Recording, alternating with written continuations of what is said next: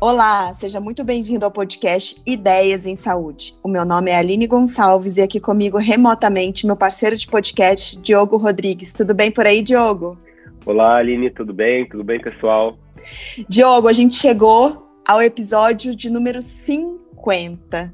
Já gravamos 50 episódios com 50 convidados. 50 não, acho que foram foi menos, porque a gente teve repeteco de alguns convidados. Mas o tanto que a gente aprendeu nesse, nesse último ano e pouquinho, né? Que tem o nosso podcast já tem um ano e pouquinho.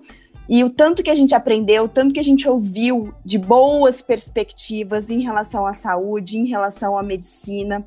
E é exatamente sobre boas perspectivas que é a proposta do episódio de hoje.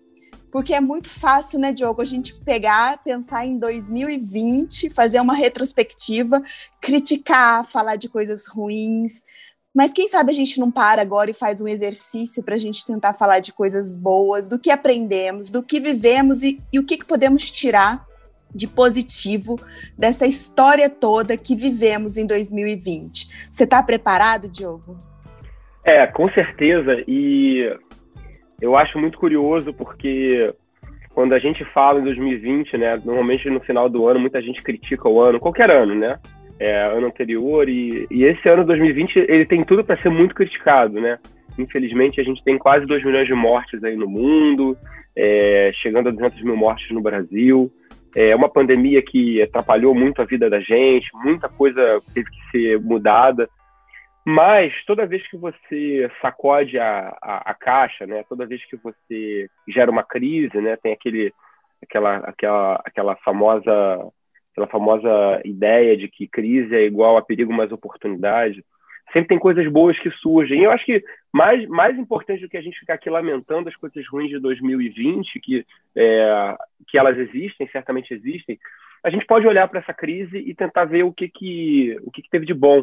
E é um pouco isso que a gente vai fazer agora. Né? É, eu, eu conversava com alguém ainda no final de 2019 é, que, que sabia, né, tinha uma ideia de que talvez pudesse acontecer essa crise, né? A pessoa falava, mais importante é, não é quando que a crise vai acabar, é o que, que a gente vai fazer quando ela estiver acontecendo. Essa é a ideia aqui, a gente tentar olhar um pouco a perspectiva positiva e ver o que, que, o que, que a gente pode tirar de bom, até para a gente começar 2021 com uma carga um pouco mais positiva, né? Essa é um pouco a ideia que a gente quer falar hoje para vocês.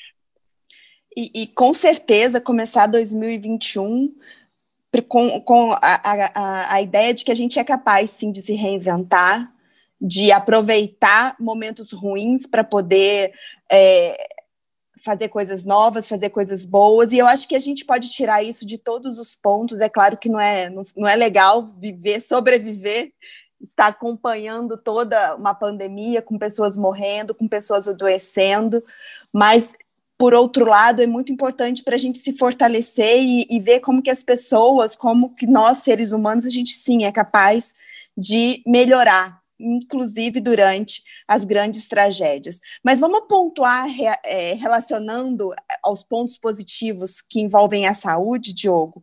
Vamos pontuar alguns e a gente a gente fez uma listinha aqui deles e a gente vai começar pela telemedicina, pela medicina à distância.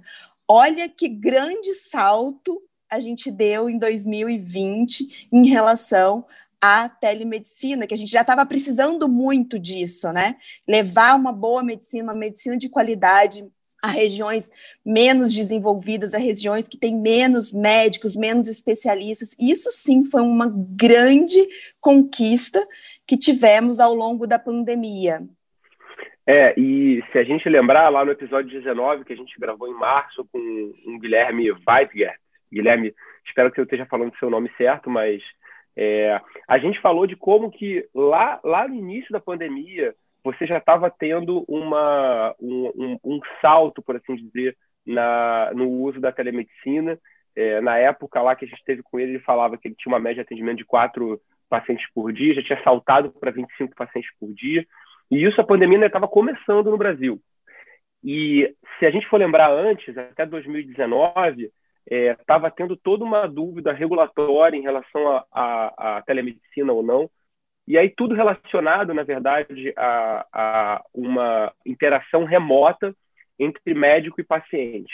Eu posso dizer por experiência própria de pessoas é, que, eu, que, eu, que eu vi serem assistidas dessa forma, que a telemedicina ela pode ajudar muito, né?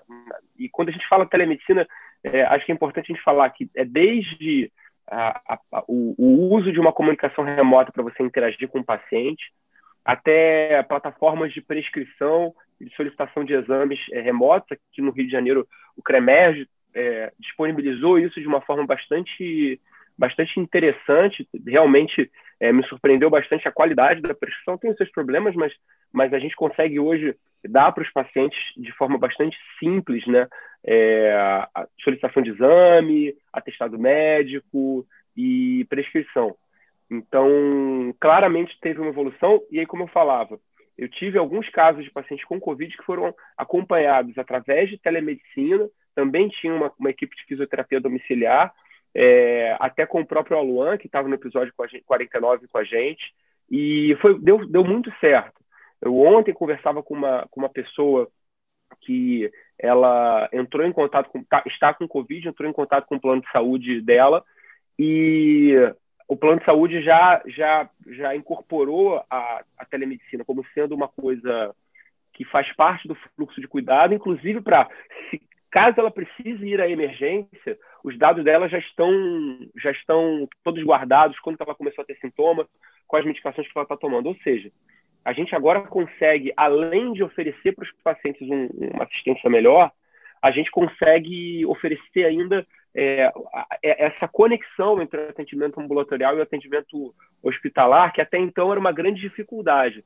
Então, ao nosso ver, essa, esse salto que às vezes a gente talvez tivesse que demorar 5, 10 anos para conseguir vencer essa barreira, e seria uma coisa, uma coisa muito, muito difícil, certamente é, com a pandemia se tornou obrigatório, porque nem o médico, nem o paciente queria se expor a um ambiente é, ambulatorial, um consultório, um paciente, um ambiente hospitalar. E aí você tem essa possibilidade. A gente também, é, como oncologista, tem muito paciente que precisava de acompanhamento é, e não queria ir à clínica para fazer consulta, e isso tornou uma, uma coisa totalmente normal e para os pacientes principalmente muito bom, né? Virava, acaba, acabava virando uma, uma conversa, você ligar para um amigo para conversar, tinha muito paciente que gostava de conversar e, e fazer da telemedicina um, um, um, momento de interação legal, e certamente foi uma coisa boa, né? Não, com certeza. E eu acho que também um, um grande marco da telemedicina, principalmente ao longo da, da pandemia, foi a questão de fazer a triagem e a orientação dos pacientes, porque dessa maneira é, as seguradoras de saúde, existem alguns, é, algumas é, empresas de tecnologia que fazem isso, triam o paciente, orientam e, consequentemente, diminui o fluxo de pacientes chegando às emergências, às vezes sem necessidade de, de se deslocar até emergência. E uma outra questão que você falou também, que, que me fez lembrar um episódio que a gente gravou sobre prontuário eletrônico, essa questão da conexão dos dados do paciente. A partir do momento que o paciente está cadastrado é, nesse sistema, ele leva com ele os dados dele para qualquer local onde o plano de saúde direciona. E, e, e, isso é um ponto muito importante e foi colocado também muito em evidência a importância disso, da, né, de, de, de prontuário eletrônico de dados de paciente, até mesmo de big data, durante a pandemia para tomada de decisão é, em relação à saúde. É, esse, esse episódio é o episódio 12, né, que a gente gravou com, com o André Assis, CEO da Pront Life. É um episódio muito interessante também e quem quiser saber um pouco mais sobre essa questão de armazenamento de dados, inteligência clínica, ficou um episódio muito legal e a gente recomenda também. Foi lá em, no iníciozinho do ano, lá em janeiro, que esse episódio saiu. Né? Diogo, agora mudando da telemedicina, do, da importância de dados, de prontuário eletrônico do, do, do paciente, acho que a pandemia também trouxe é, para a gente, na verdade, para nós profissionais de saúde, a gente já, já conhece a importância da saúde, a prioridade da saúde em relação à, à população, em relação a, a, a, ao governo. É, Agora, eu acho que durante a pandemia isso ficou muito mais evidente para a população de uma maneira geral. Sem saúde, a gente não consegue viver. Né? Então, assim, se os nossos governantes, se a população, as autoridades de uma maneira geral, não voltar o olhar para a saúde, para a necessidade do, do fluxo de saúde acontecer, é realmente é uma ameaça à vida da população de uma maneira geral. Eu acho que a, a pandemia provou isso para a gente, né? Que a gente precisa olhar para a saúde como uma prioridade. E a pandemia é, trouxe isso, e eu acho que hoje em dia ninguém mais tem dúvida de que é necessário a gente priorizar é, medidas de saúde. É, a gente, a gente até falou isso em outros episódios, né? Que assim, uma coisa que a pandemia ficou muito, deixou muito clara é que é, hábitos de vida saudáveis, alimentação, atividade física, eles não são uma opção. É, e como a gente já falou, assim, a questão de você ser feliz com o seu corpo, você gostar de, de como você se sente, você é, ter prazer nas coisas que você faz é importante, mas a obesidade, como doença, ela precisa ser tratada como tal. É, e ela precisa ser abordada como tal. E isso começa desde a infância, e o Brasil, assim, certamente é um país que pode melhorar muito na questão de desenvolvimento de, de hábitos é, de, de esportes e práticas de atividades físicas é, na infância, mas também no, no, no para os adultos. Então, assim, ah, é legal você ser feliz, ah, mas assim, o, a, o conceito, talvez o eufemismo de você chamar uma pessoa de plus size, é bom talvez para ajudar a pessoa a se aceitar. Mas ela, os obesos, os diabéticos, os hipertensos, essas pessoas estão no risco aumentado de, de, de morrer de Covid. Então, é, talvez se essas pessoas começassem a se cuidar para uma próxima pandemia, onde eventualmente você vai pode acontecer isso, ou mesmo para a pandemia do Covid, seja a hora do, do sinal de alerta. Olha, gente, você precisa cuidar da sua saúde e não só de obesidade, mas de tudo, né? De ter uma atenção melhor à saúde. A gente é, se diz que pode ter uma outra pandemia e quando tiver, a gente não sabe como vai ser, mas assim, é, é, é necessário que você tenha essa atenção.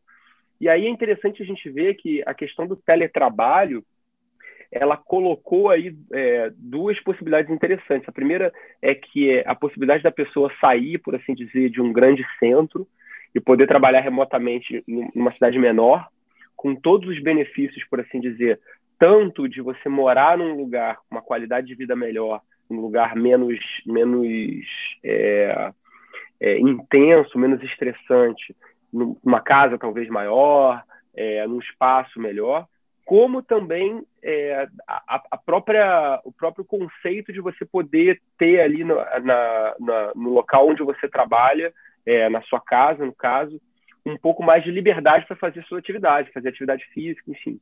Então, e aí, falando sobre isso, entrando especificamente na questão da saúde mental, que ainda, ao meu ver, é o grande elefante dentro da sala da pandemia, a gente fala muito de é, fica em casa, a gente fala muito de, de, de se cuidar, usar máscara, mas a gente ainda não entrou de fato é, na, na questão da saúde mental.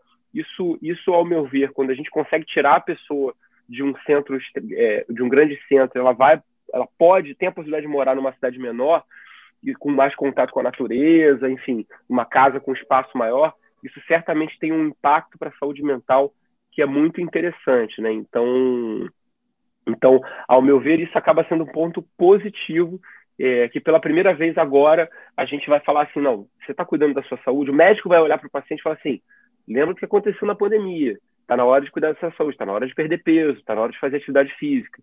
E eu já vejo isso, impressão que dá é que os pacientes começam a se mobilizar para cuidar melhor da saúde, né? Então, entendendo a importância, não só porque o médico quer que ele emagreça, não só porque ele vai ficar bonito ou ela vai caber naquele vestido, mas porque a vida está em risco, né? Isso, isso certamente é um ponto positivo. É, e a gente fala muito também, né, as nossas crianças em casa e a questão é, da, do desenvolvimento, da falta de interação com as outras crianças, mas eu acho que puxar, pelo menos a minha filha tem oito anos, ela entende muito bem é, toda essa questão de Covid, da importância, e ela tem medo do vírus, enfim, por tudo que ela escuta e, e por esse isolamento que a gente teve que submeter os nossos filhos. Mas é, é muito importante que a gente coloque na educação dos nossos filhos essa questão da importância da, da, da, das medidas de prevenção, prevenção da obesidade. Na verdade, gente, isso é uma questão que os pais têm que educar os filhos. Ah, é uma, uma gracinha ver a, a carinha de satisfação dos nossos filhos comendo um brigadeiro, mas eles têm que entender que aquilo ali é uma exceção e não pode ser a rotina na, na alimentação deles. A mesma coisa, atividade física. Então, eu acho que aproveitar tudo isso que a gente está passando e tentar mudar a educação dos nossos filhos, dando como exemplo tudo isso que eles estão vivendo com a gente, eu acho que também é um, é um gancho que a gente pode aproveitar e colocar em prática para melhorar o futuro dessas crianças. Diogo, uma outra coisa muito básica e que é falado em saúde pública, é falado desde que a gente entra na faculdade, quando a gente começou a fazer, a estar nos hospitais, atendendo paciente, uma coisa simples e que, que muitas pessoas não colocavam em prática, que é lavar as mãos, que é a higiene, uso de álcool gel, lavar as mãos, enfim, isso veio para ficar, porque eu, eu imagino que agora ninguém mais tem coragem de entrar e sair de um hospital, por exemplo, sem lavar as mãos, de examinar um, um paciente um, entre um paciente e outro e não lavar as mãos. Então, assim, o hábito de lavar as mãos, acho que veio para ficar, ele ficou fortalecido ao longo da pandemia, e com certeza, além de evitar a, a contaminação pelo coronavírus, a gente está evitando a contaminação por diversos outros patógenos e evitando outras patologias com esse simples ato, com esse simples hábito que a gente é, teve que reforçar, readquirir ou adquirir para muitas pessoas, né? É, e, e, essa questão do hábito de higiene é interessante porque ela, ela, ela, ela faz uma conexão com um outro ponto que, ao meu ver, é importante, que assim, o, o quanto que as pessoas perceberam a necessidade simples de lavar a mão, de usar álcool gel. É, hoje em dia, se você não passar álcool gel antes de examinar o paciente, ele já está com álcool gel lá para botar na sua mão, né? Então, eu normalmente, antes de uma consulta, faço questão de passar álcool gel na frente do paciente, para ele falar, ah, beleza, já, tá, o, o, o, médico já, já se cuidou. Não, não, não adianta você botar antes né, de, de, de, chamar o paciente, porque ele precisa ver que você cumpriu ali, e eu acho isso muito bom. É, e esse, essa, essa, essa questão dos hábitos de higiene, é, como, uma, como um acordo comunitário, ou seja, uma coisa que você tem que lavar a mão, eu tenho que lavar a mão, e isso é um, é, isso é um ganho mútuo, né? Ao meu ver, ela, ela, ela demonstra uma coisa que aconteceu em 2020 e foi muito salutar, que assim, pela primeira vez a gente viu o, o mundo inteiro, a população mundial, é, mobilizada em torno de um único tema, né? Então a gente falava muito sobre divisão, a gente falava muito sobre essa questão do mundo estar dividido, polarizado, coisa e tal. Houve um período ali na, no início da pandemia onde ninguém questionava nada, né? É óbvio que assim, se você disser que o céu é azul para 100 pessoas, vão ter cinco que vão dizer que está nublado, tem uma nuvem ali, vão ter cinco que vão dizer que não, não é azul, na verdade é chumbo ou é verde, enfim. Mas é, a, pela primeira vez você tinha a humanidade, é, pelo menos na sua grande maioria, mobilizada em torno de uma coisa. Então, tinham os hábitos da higiene, tinha a questão do isolamento, tinha a questão depois do uso de máscaras. Tem gente que questiona o isolamento das máscaras, mas é, certamente a imensa maioria das pessoas é, vê valor nisso. É, e a máscara, a gente sabe muito bem, a gente já falou isso em alguns episódios, ela é muito mais para proteger o outro do que para proteger você, a não ser que seja uma máscara como a N95, que, que vai isolar muito bem a, a, a, o ar que você está respirando. Você acaba protegendo muito mais o outro, então é um acordo que você faz com as outras pessoas, né? Eu vou usar para proteger você, você vai usar para me proteger. Da mesma forma que houve essa, essa união populacional, a comunidade científica como um todo é, se uniu em torno da, da pesquisa, é, de como de como de como mobilizar, de como tratar, de como é, manejar o paciente com Covid. E mesmo coisas assim, a gente pode até discutir algumas medicações, como a gente já falou aqui, hidroxicloroquina, ivermectina, nitazoxanida, é, que você pode tem toda uma polêmica em relação a como que você incorpora uma medicação, mas certamente o paciente grave, é, a gente sabe que assim, houve uma mobilização para você provar, por exemplo, que corticoide poderia ser usado para paciente grave em terapia intensiva, que é uma coisa que o, que o Ari Serpa até falou para a gente num, num, episódio, não estava provado em estudo fase 3 e passou a ser provado. É, o próprio manejo do paciente grave, a gente sabe que o, o, intubação é uma coisa que você tem que evitar ao máximo, né? É, se você puder evitar, porque acaba sendo ruim. Lembra de toda aquela corrida que teve para fazer respirador e comprar respirador, e comprou um monte de respirador, e o respirador não chegava, e no final é, se descobriu que, na verdade, o melhor é você fazer ventilação não invasiva, catéter de O2, pronar, que é virar o paciente de barriga para baixo. Então, isso foi uma coisa boa, né? Porque a quantidade de estudo clínico, de trabalho que foi publicada e, e os hábitos, é, as práticas foram mudando. Ao meu ver, isso é uma coisa que para uma eventual segunda, terceira, quarta onda, isso vai ser, a, acabar sendo positivo, porque principalmente o paciente grave, aquele que está mais em risco de morrer. Hoje em dia a gente tem medicações que, que são mais eficazes e a gente tem também é, práticas, isso só aconteceu porque a, a, a comunidade científica como um todo estava mobilizada em torno de uma única coisa. Vamos olhar especificamente para isso, é, e isso certamente foi uma coisa positiva. Né? É, com certeza. E um outro ganho que, que a ciência teve ao longo da pandemia, é realmente a gente até, até gravou um episódio sobre a importância da pesquisa clínica com a Andrea Mello, e a gente no episódio a gente falava sobre a importância da pesquisa clínica no Brasil, mas eu acho que a pesquisa clínica de uma maneira geral ela se fortaleceu ao longo da pandemia, porque hoje em dia todas as pessoas, médicos e não médicos, é, é, profissionais de saúde e profissionais de, de outras áreas, todo mundo entende da importância de estudos clínicos, de uma pesquisa clínica com, com segurança, porque é o que todo mundo quer hoje, né? É uma vacina com segurança e essa vacina ela só é possível chegar até nós através dos estudos clínicos. Então, eu acho que a população, numa maneira geral, entende a importância da pesquisa clínica e a pesquisa clínica é importante, sim, não só para o desenvolvimento de uma vacina, mas para o desenvolvimento de, todo, de todas as outras, as outras drogas que a gente usa no nosso dia a dia, métodos diagnósticos.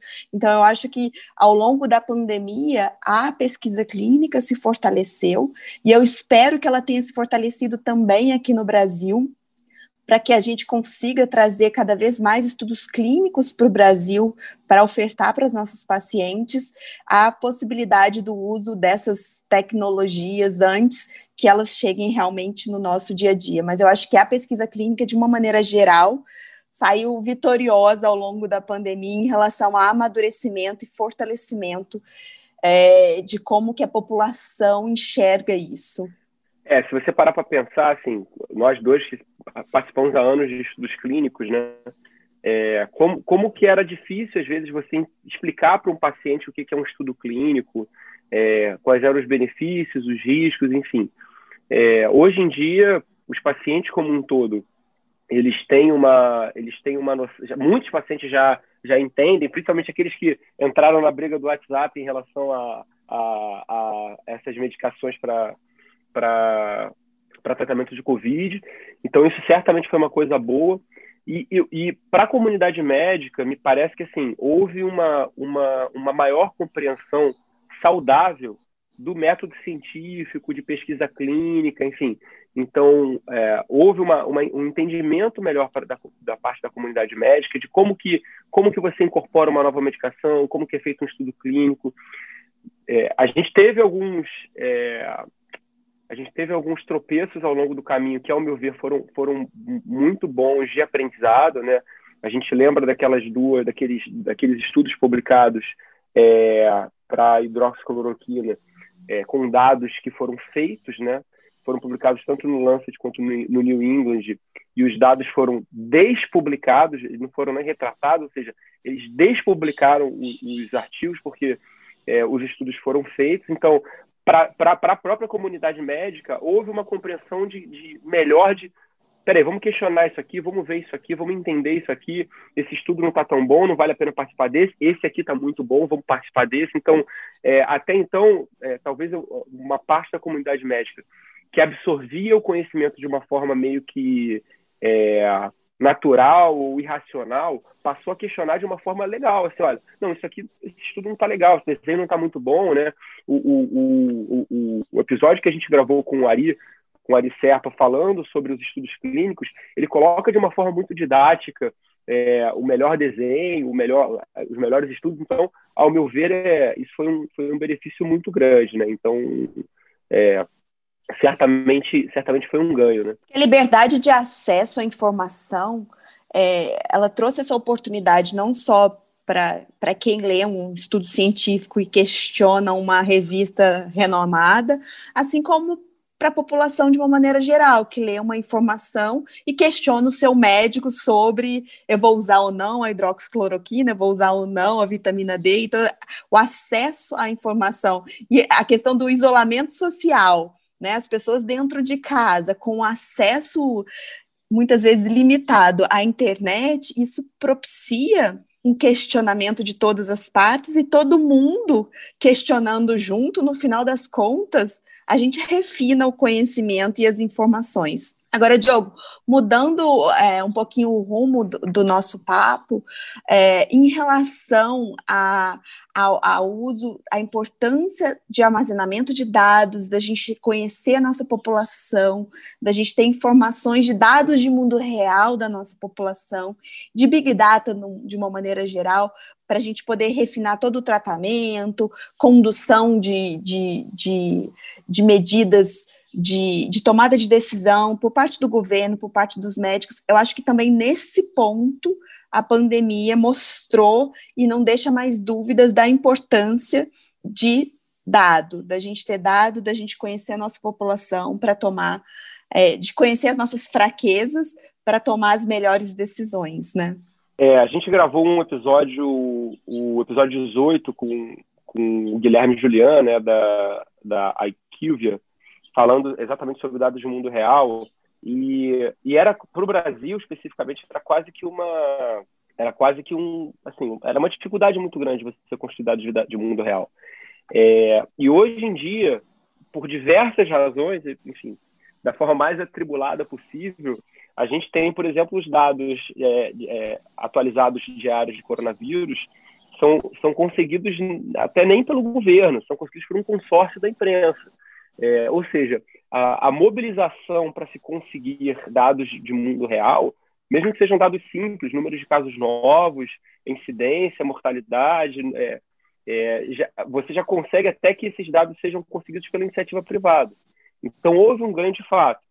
É, ao meu ver, a gente vai ter ainda um salto, ou seja, esse é o início né, da, desse ganho. É, talvez a grande perspectiva que eu vou ver vai ser que os, os dados de Big Data, né, e aí a gente está falando de dados é, com centenas de milhares de pacientes, uma vez que você consegue levantar muito dado quando você tem o dado estruturado bem armazenado, é, eles provavelmente eles vão, eles vão ser tão importantes, ou eles vão vamos lá, para não causar polêmica, né? Só, ou causar só um pouquinho de polêmica. Eles talvez eles sejam. É, ele, a gente vai olhar para dados de, de, Big Data com, com olhos semelhantes se a gente olha para os estudos de fase 3. Pode parecer um absurdo, quem está escutando a gente vai, vai achar que é um absurdo, mas eu dou um exemplo concreto, tá? Que é um estudo da, da, do New England, que todo mundo conhece, a principal revista médica do mundo, com o Apple Watch, em que eles fizeram um estudo com quase 420 mil pacientes. Tá? Então, é, se a gente pensar que para todas as outras coisas que não medicina, principalmente vendas, marketing, enfim, a gente já tem a gente já tem capacidade de gerar dados, ou seja, se você entra num, num site de compras qualquer, não tem nenhum patrocinando a gente, mas a gente, enfim, é, Amazon, Mercado Livre, Americanas.com, qualquer um desses, Alibaba, enfim, quem quiser patrocinar a gente, bom, a gente não vai aceitar, mas é, é, se você fez algumas buscas nesse site, eles vão começar a mandar sugestões para você. E aí, se você buscou um saleiro, buscou uma esteira de corrida em casa e buscou um mouse, ele vai saber pelo, pelo Big Data que talvez você seja interessado em comprar um brinquedo para uma criança, de 5 anos. Por nenhuma razão lógica. Essas três coisas que eu escolhi são, são coisas aleatórias, mas pode ser que o, é, a, o, o, o, algoritmo né, a, que, que, guia a inteligência artificial desses sites, ele sabe que estatisticamente pessoas que buscam essas três coisas também buscam é, uma quarta coisa, esse brinquedo. Então, pode ser que no futuro, quando a gente tiver uma, uma base de dados muito grande, a gente vai poder olhar e falar, pessoas que têm essas três alterações aqui, que no livro não tem uma associação direta com uma doença, elas têm um risco maior de ter uma, um quarto desfecho desfavorável, e aí isso sugere uma intervenção. Aí depois a intervenção vai ser feita, e aí talvez a gente consiga levantar os dados é, é, é, prospectivamente se a intervenção fez algum sentido ou não. Mas, ao meu ver, né, a gente já falou um pouco sobre isso, quando a gente tiver dado estruturado que a gente possa colher de forma concreta, a gente vai poder a gente vai poder saber. E a vitamina D, ela, ela foi um pouco nesse sentido, né? Se a gente for olhar as populações de, de, de mais risco é, para desenvolver as formas graves do coronavírus, a gente falou um pouco sobre isso há, há uns episódios atrás, é, idoso, diabético, população de ascendência africana, é, homem, todas essas populações, quando você vai olhar a contraparte, né, eles têm uma tendência a ter uma vitamina D mais baixa. Então, e aí já tem estudos de, de vitamina D para paciente grave, com benefício de sobrevida. Hoje, vitamina D é uma coisa que está todo mundo fazendo, né? Tanto preventivamente quanto, para os pacientes que já estão com Covid. Então, existe aí já um, um movimento, e a, eu acho que esse movimento agora ele não vai ser mais parado. Quanto mais dado você vai você tiver processado, né? Você está na tua instituição, no teu serviço, você vai zelar por esse dado para você poder também produzir conhecimento. Vai ser uma forma bastante interessante de produzir conhecimento. Né? Tem uma frase de um cientista de dados, se não me engano, ele é ele é londrino, que ele disse que dados são o novo petróleo, né? Data is the new oil. E, na verdade, a, a, a grande importância dos, dos, dados, né, a maior riqueza dos dados, talvez não esteja só nos dados, e sim na capacidade que a gente usa os dados, na capacidade que a gente analisa os dados, de toda essa inteligência que você falou, né, Diogo, que está por trás desses dados, em, em, grande, em grande quantidade. E sem, sem sombra de dúvidas, eu já acreditava nisso antes da pandemia, e, e a pandemia só fez realmente é, ter cada vez mais convicção de que é necessário e é importante que a gente conheça assim, e trabalhe com grandes bancos de dados de forma estruturada e segura, né? Porque as informações que são geradas através disso são informações valiosíssimas e que mudam muito é, toda a tomada de decisão.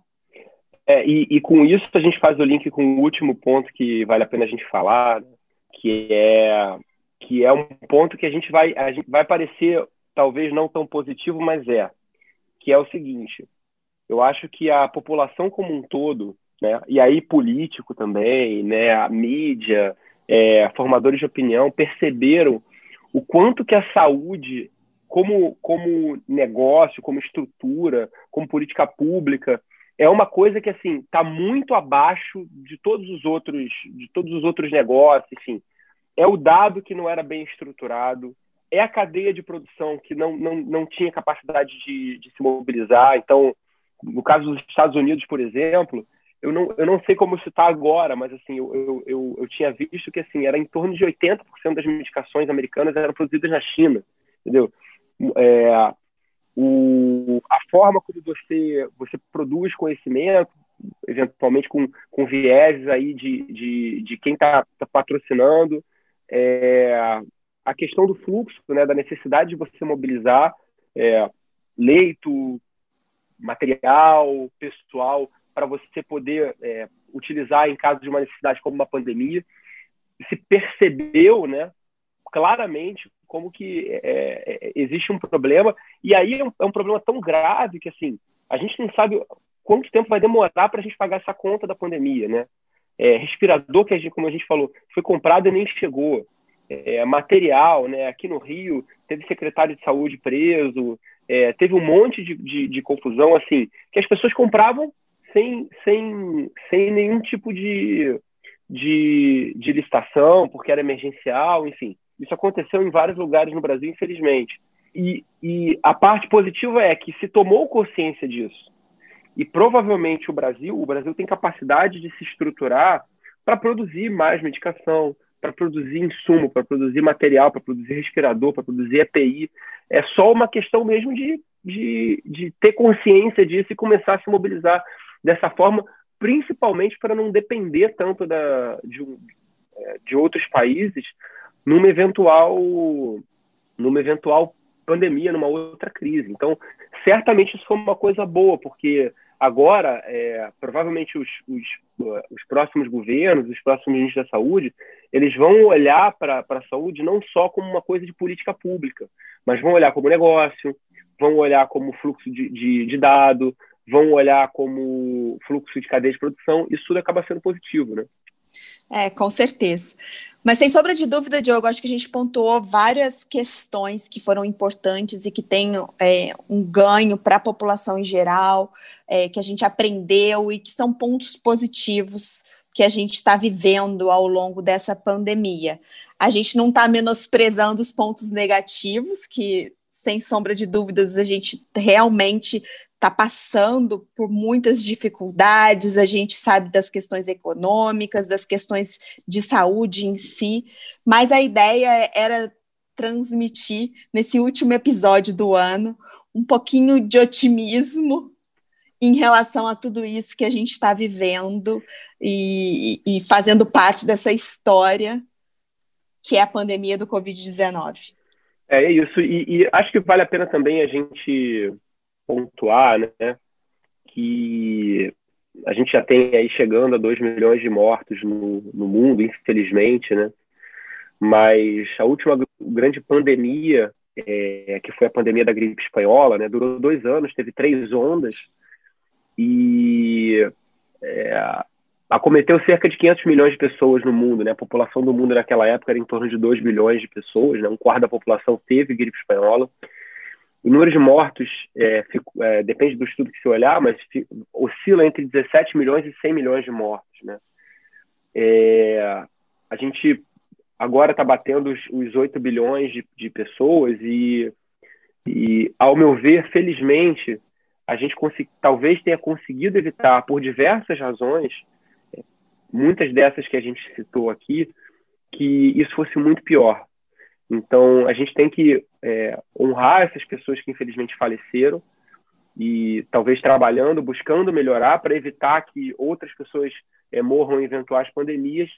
Mas, ao meu ver, a gente, a gente pode dizer talvez que é, a, a, gente conseguiu, de diversas formas, através da comunicação, da tecnologia e da mobilização, é, evitar que pudesse ser muito pior, é, que é uma forma positiva da gente ver também, né? E aí é importante a gente também é, saber que, assim, era uma questão de tempo até ser uma pandemia, né? Tem vídeo do Bill Gates falando sobre pandemia no início da década de... no início dos anos, dos anos 2000, né? É, quem, quem assistiu aquele filme Contágio, do Steven Soderbergh, o Jude Law, né, que é um dos atores da, do filme, falou recentemente numa entrevista que os profissionais que deram assistência à, à parte técnica, né, os profissionais de saúde que deram assistência falaram que era uma questão de tempo até ter uma pandemia. Então, assim, a pandemia chegou, uma parte dela já passou, né? Então, é um ditado, né? Isso também vai passar. Então, a gente saber que a gente já está passando por ela, né? É, espero eu que tenha sido a parte mais difícil já tenha passado. Isso é uma coisa boa também, né? É, isso, isso torna 2021 uma perspectiva um pouco melhor, né? A gente acreditar que vai ter, vai ter vacina, a vacina vai ter os seus problemas ainda, mas é, a gente vai ter uma, um caminho aí para sair da, da pandemia. É, certamente vai, ser, vai ter seus problemas. Falei da gripe espanhola. É verdade também que no Brasil a gente talvez até tenha superado o número de mortes da gripe espanhola. Tem uma questão aí que o Brasil era um país muito mais rural, né? Então a população do Brasil é, é, mudou para uma população mais, mais urbana e essa aglomeração certamente tem um impacto na transmissão do vírus. Mas, é, a grosso modo, a gente quer acreditar que é, as coisas estão melhorando, a gente traz ideias aí positivas e a gente espera que nesse ano que está chegando a gente vai vai falar muito mais de coisas positivas. Essa vai ser a nossa a nossa ideia também é, investir mais é, em como que a gente pode melhorar a saúde a partir de agora, ajudar os médicos e os, os estudantes de medicina e todos os profissionais de saúde a exercerem a sua carreira de uma forma cada vez mais plena e enfrentar os desafios, não só a pandemia, mas todos os desafios dessa, desse mundo louco que a gente vive de uma forma mais positiva e segura. É isso aí, Diogo. E eu não podia deixar de finalizar esse episódio e agradecer a todas as pessoas que estão ouvindo a gente. Vou contar para vocês um pouquinho sobre os nossos dados do último ano. Foram mais de 10 mil seguidores no Instagram. A gente tem mais de 480 seguidores no Spotify. Foram uma, em torno de 7 mil reproduções ao longo do ano quase 3 mil ouvintes e quase 5 mil streamings nas, nas principais plataformas de podcast.